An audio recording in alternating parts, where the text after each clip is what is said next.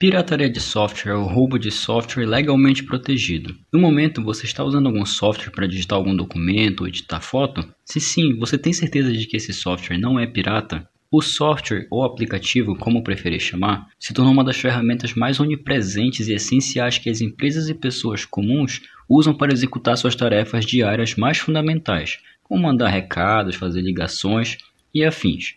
Mas usar software ilegal também traz riscos para quem usa e prejuízo para quem dá o suporte. Por isso, no episódio de hoje, conheça um pouco sobre a pirataria de software e como ela pode impactar a sua vida. Posso entrar no seu smartphone?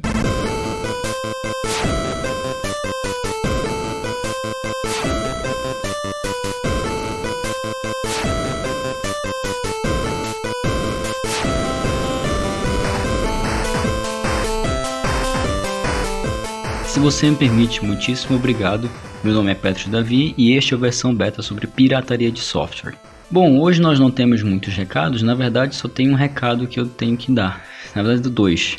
Primeiro é que o link no texto no site, né? Você pode acessar uma versão em texto desse episódio através do nosso site, que é o versão beta.confiante, com i no final.com.br. O segundo recado é que esse é o segundo episódio desse mês sobre pirataria.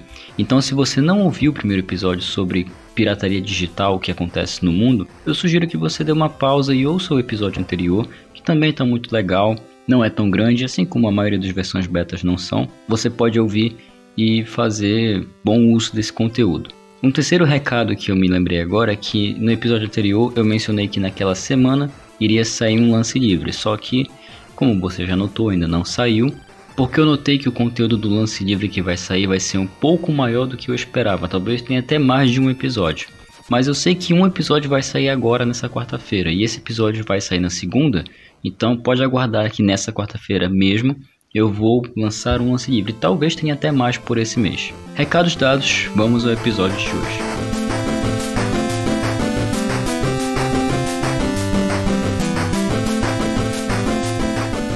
Bom, vamos lá. Pirataria de software.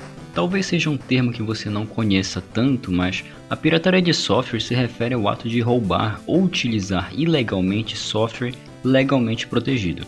Ou seja, softwares que pertencem a alguém que são protegidos por direitos autorais, que também é um tema que vou tocar talvez até no próximo episódio. A maioria dos softwares atualmente possuem uma licença de uso única, o que significa que apenas um usuário pode usar aquele determinado software usando aquela licença. A pirataria de software ocorre quando esse software é copiado, modificado ou vendido para outras pessoas, outra parte, sem ter uma licença adequada para seu uso. Embora alguns softwares pirateados contenham vírus e outros programas maliciosos, a pirataria também pode ocorrer em circunstâncias aparentemente inocentes. Por exemplo, copiar software para uso em dois computadores diferentes para uso pessoal também é considerado pirataria, a menos que você use um de cada vez. Um exemplo disso é o Reaper, que é um aplicativo de edição de áudio e vídeo. Você pode comprar uma licença única dele e você pode usar em vários computadores.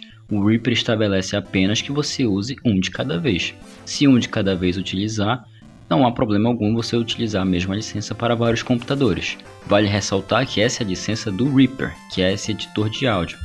Nem todos os softwares mantêm essa política e muitos deles na verdade não mantêm. Muitos deles estabelecem que se você for utilizar apenas um computador, você deve ter uma licença e você não pode compartilhar essa licença com outro computador, porque isso já configura um caso de pirataria. Mas como a pirataria começou?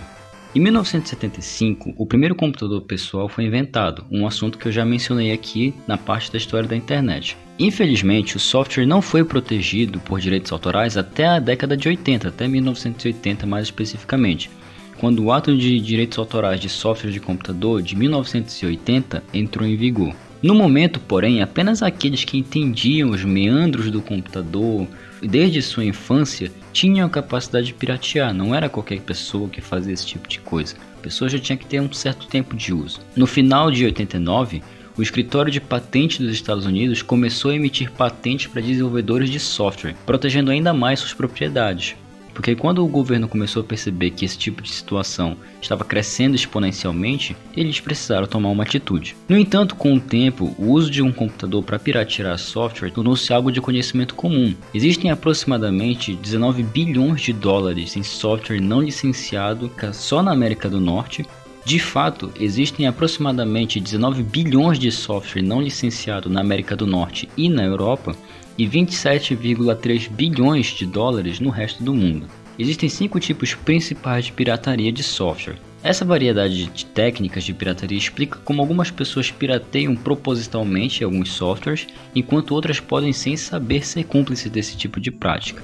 Vamos aos casos.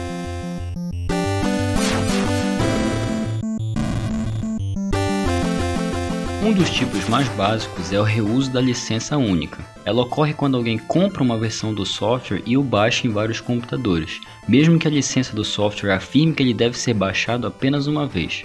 Isso geralmente ocorre em ambientes comerciais ou escolares e geralmente é feito para economizar dinheiro. Geralmente as pessoas compram apenas uma licença do Windows, por exemplo, e instalam em vários computadores dependendo da licença, é claro. Mas isso não é permitido porque para ambientes comerciais e para ambientes escolares, a licença do Windows é cobrada por estação de trabalho e não você compra uma única e instala em vários. Até porque atualmente, ou você vincula sua licença do Windows com a sua conta da Microsoft, ou você compra a licença e vincula ela com o Mac daquela placa-mãe. Se você trocar de placa-mãe, você vai precisar trocar a sua licença de software. O segundo, um segundo tipo de pirataria é o uso excessivo do cliente-servidor. O uso excessivo do cliente-servidor ocorre quando muitas pessoas na rede usam uma cópia principal do programa ao mesmo tempo. Isso também geralmente acontece quando as empresas estão em uma rede local e baixam algum software para uso de todos os funcionários. Isso se torna um tipo de pirataria se a licença não lhe dá o direito de usá-la várias vezes. Como mencionei agora há pouco, você pode baixar algum determinado software, você alugou um software para usar em 10 computadores na sua empresa, mas você acaba usando em 15, 20, 25. Isso configura um caso de pirataria, porque não está no acordo. Você acordou para 10 estações de trabalho, não 15, 20. Então a empresa pode passar dias, meses, anos utilizando um software pirata, às vezes a renovação nem é cobrada e fica por isso mesmo. O software e os seus desenvolvedores ficam no prejuízo e nada é feito geralmente.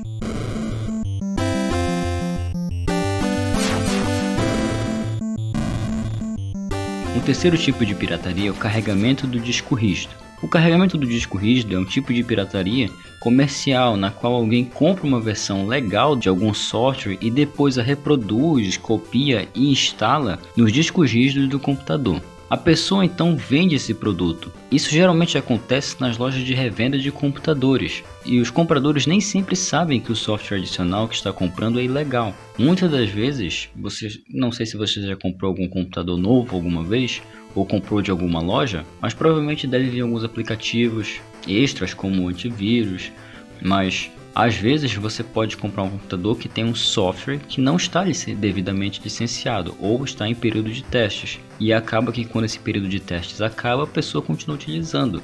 Então isso acontece. Tem diminuído bastante na verdade, mas vez ou outra acontece. A falsificação Vamos lá, esse é o mais comum, você provavelmente já viu essa mensagem alguma vez. A falsificação ocorre quando algum software é duplicado ilegalmente e vendido com aparência de autenticidade, como se fosse original. O software falsificado geralmente é vendido a um preço com desconto em comparação com o software legítimo. Vamos ao exemplo mais básico aqui, que é uma licença do Windows. Atualmente nem é necessário mais, porque Pro, o, quando você utiliza o Windows 10 por um tempo, a Microsoft acaba dando a licença para você de graça, é uma licença única, ela fica vinculada à sua conta. Eu nunca testei se você pode usar essa licença em outros computadores, mas no meu computador, por exemplo, toda vez que eu preciso reinstalar o Windows 10, eu posso reinstalar, colocar a minha conta e ele simplesmente vai atualizar porque essa licença já tenho ela é vinculada à minha conta. E eu não precisei pagar nada para a Microsoft. Eu muito menos precisei piratear a versão do Windows 10 porque a Microsoft permite que você utilize o Windows 10 na sua máquina sem pagar nada. Claro, você vai ter algumas restrições de uso. Você, por exemplo, não pode mudar tema, você não pode mudar algumas coisinhas básicas. Mas para quem não se importa com esse tipo de situação, você pode baixar o Windows 10 do site da própria Microsoft. Anteriormente você tinha que baixar de outros sites e até comprar o CD às vezes. Mas, atualmente a Microsoft disponibiliza uma imagem do Windows 10 no seu próprio site. Então não há mais a necessidade de você baixar um Windows pirata hoje em dia. Mas para quem teve o Windows XP, o Windows 7, talvez até o Windows 8, eu tive o Windows 8 por muito tempo, provavelmente viu uma mensagem dizendo que seu Windows pode, você poderia ter sido vítima de uma falsificação de software. Isso é muito comum para quem usa o Windows 7 ou para quem usava o Windows XP, mas acontece também para quem já comprou licenças da do Windows 10 por sites não ilegais, mas com um preço bem abaixo do que era esperado. Uma licença do Windows 10 Home, por exemplo, Home Single Language, que é a versão mais básica, está custando em média de 300 a 400 reais. Eu não sei agora de cabeça o preço. E você vai lá e compra essa licença no Mercado Livre por 5, 10, 50 reais, tem alguma coisa errada. Então tome muito cuidado com esse tipo de situação. Sempre verifique as fontes, sempre verifique quem está vendendo o software, verifique se é, é realmente da empresa que desenvolve ele, da empresa que dá o suporte. Como eu disse, não há mais a necessidade de hoje de piratear um Windows 10. Você pode utilizar o Windows 10 tranquilamente. Claro, vai ter uma mensagem dizendo que seu Windows precisa ser atualizado, mas com o tempo a Microsoft vai lhe dar essa licença. No meu caso, eu esperei um ano para é, receber essa licença. E mesmo que não recebesse, eu continuaria usando, utilizando o meu Windows 10 com uma restrição mínima de recursos, mas continuaria usando tranquilamente, porque a Microsoft me dá essa permissão. Não só dá para mim, mas dá para você também. Se você também quiser baixar o Windows 10 para instalar na sua máquina, você pode baixar tranquilamente e utilizar. Por fim, mas não menos importante, tem a pirataria online. Ah, Pedro, mas tudo isso não é pirataria online? Pode ser, mas quem nunca comprou aquela versão do Adobe Photoshop na feira? É, quem nunca comprou um aplicativo que não é que você recebe através de um CD ou de um e-mail? Mas então vamos lá. A pirataria online ocorre quando um software ilegal é vendido, compartilhado ou adquirido por meio da internet obviamente. Isso geralmente é feito por meio de sistema de compartilhamento de arquivos ponto a ponto, que é aquela clássica P2P, ou você deve conhecer como cliente torrent, geralmente encontrado na forma de sites e blogs de leilão. Você não acha apenas softwares por torrent, você já deve ter baixado filmes, livros, músicas e afins, mas é uma coisa que tem que ser mudada é uma coisa que é uma prática que já não tem mais tanto cabimento hoje. Então Fique atento geralmente não só no torrent do site que você está baixando, mas no seu próprio cliente torrent também, porque ele também pode conter vírus.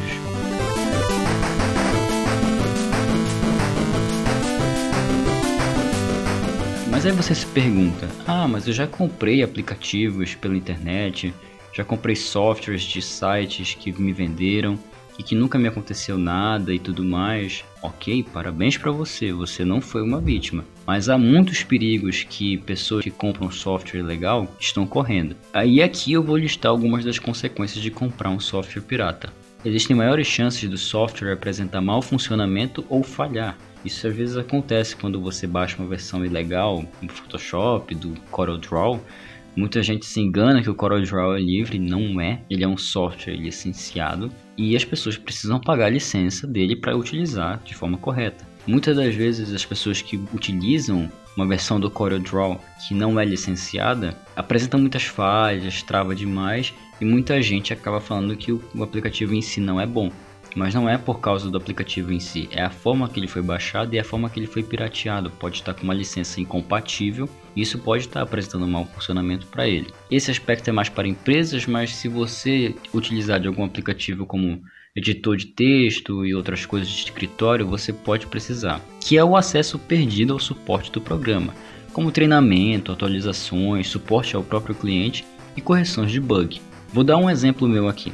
Eu comprei há alguns anos atrás uma versão do Warcraft 3, que é um jogo de estratégia que talvez eu acabe fazendo um episódio daqui futuramente. Mas eu comprei para jogar com alguns amigos meus, acabou que não jogamos, jogamos bem pouco, mas quando eu quiser matar a minha vontade de jogar de novo, eu não preciso ir em outro site baixar a versão pirata. Eu posso ir no site da própria Blizzard e baixar automaticamente de lá sempre que eu quiser. Não só isso, eu também comprei o StarCraft e outra, não é um preço exorbitante. Eu gastei 30 reais para comprar esse jogo. E sempre que acontece algum erro, sempre que acontece alguma coisa, alguma coisa que eu preciso modificar no jogo, eu posso ir simplesmente no site da empresa, verificar como é feita alguma modificação no jogo, seja para modificação de configuração, quando o jogo dá pau, eu tenho a quem recorrer sabe? Já que eu paguei pelo produto, eu tenho a quem recorrer. Eu tenho um suporte que pode me atender na hora que eu preciso. Então essas são algumas vantagens de você comprar um software que contém um, um suporte técnico decente, o suporte técnico que está ali disponível para você quando você precisa.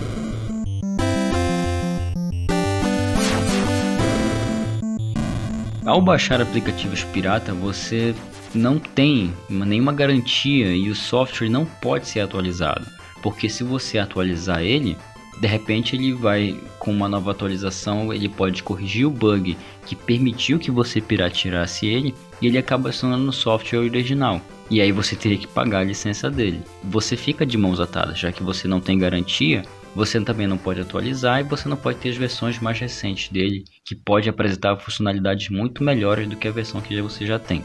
Essa aqui, eu acho que todas as pessoas sabem, todas as pessoas pelo menos deveriam saber, que é o maior risco de infectar o seu PC com malware, vírus e outros e outras ameaças de códigos maliciosos. Isso é mais do que claro para muitas pessoas que quando você baixa aplicativos e softwares e filmes e jogos e músicas de sites ilegais, de sites que distribuem isso sem oferecer a devida licença, é mais do que óbvio que talvez você tenha uma chance de ser infectado por algum vírus.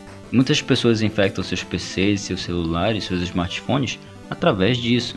E não é só passar o antivírus e pronto, acabou, o vírus não tem mais.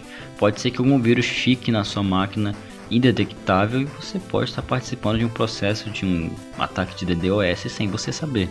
Tem mais de dois outros motivos que é um PC com lentidão, porque isso tem também a ver com o, a causa anterior que eu disse, porque seu PC pode apresentar também um mau funcionamento se ele estiver infectado, se estiver com algum vírus.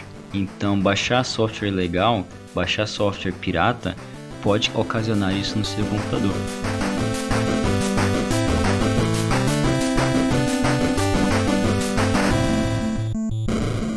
E é claro, as repercussões legais por violação de direitos autorais. Não é comum, ou pelo menos eu não conheço ninguém que foi autuado pela polícia e que, ou pela Polícia Federal ou, ou pela própria internet, por usar software ilegal. Mas acontece, pessoas que utilizam software de forma ilegal são notificadas pela empresa e precisam pagar a multa, simples assim. Minha dica final é: mantenha seu PC seguro comprando apenas software de revendedores autorizados. Claro que há exceções, há softwares que nem sempre está no nosso orçamento nem sempre está dentro do nosso poder aquisitivo, mas se você realmente necessitar de algum software, esteja ciente dos termos e condições de qualquer software, leia todo não, mas leia os termos de uso, o que você pode, o que você não pode fazer, se você pode copiar para outras pessoas, se você não pode, se é só você que pode usar, quanto tempo essa licença vai se manter, Certifique-se também de concordar e seguir as diretrizes desse termo de uso. Não basta só comprar o software e usar ao seu bel prazer. Você tem regras a serem seguidas também. Você não pode fazer, por exemplo, engenharia reversa naquele software, já que ele pertence a alguém. Alguém desenvolveu primeiro que você. Então você não pode pegar o código daquele software e utilizar para fins pessoais. Isso é ilegal, isso é crime e isso é passível de multa até de prisão. Então sempre busque aplicativos e softwares legalmente vendidos que vão te dar o suporte necessário quando precisar e que você vai estar acesso a atualizações quando necessário também.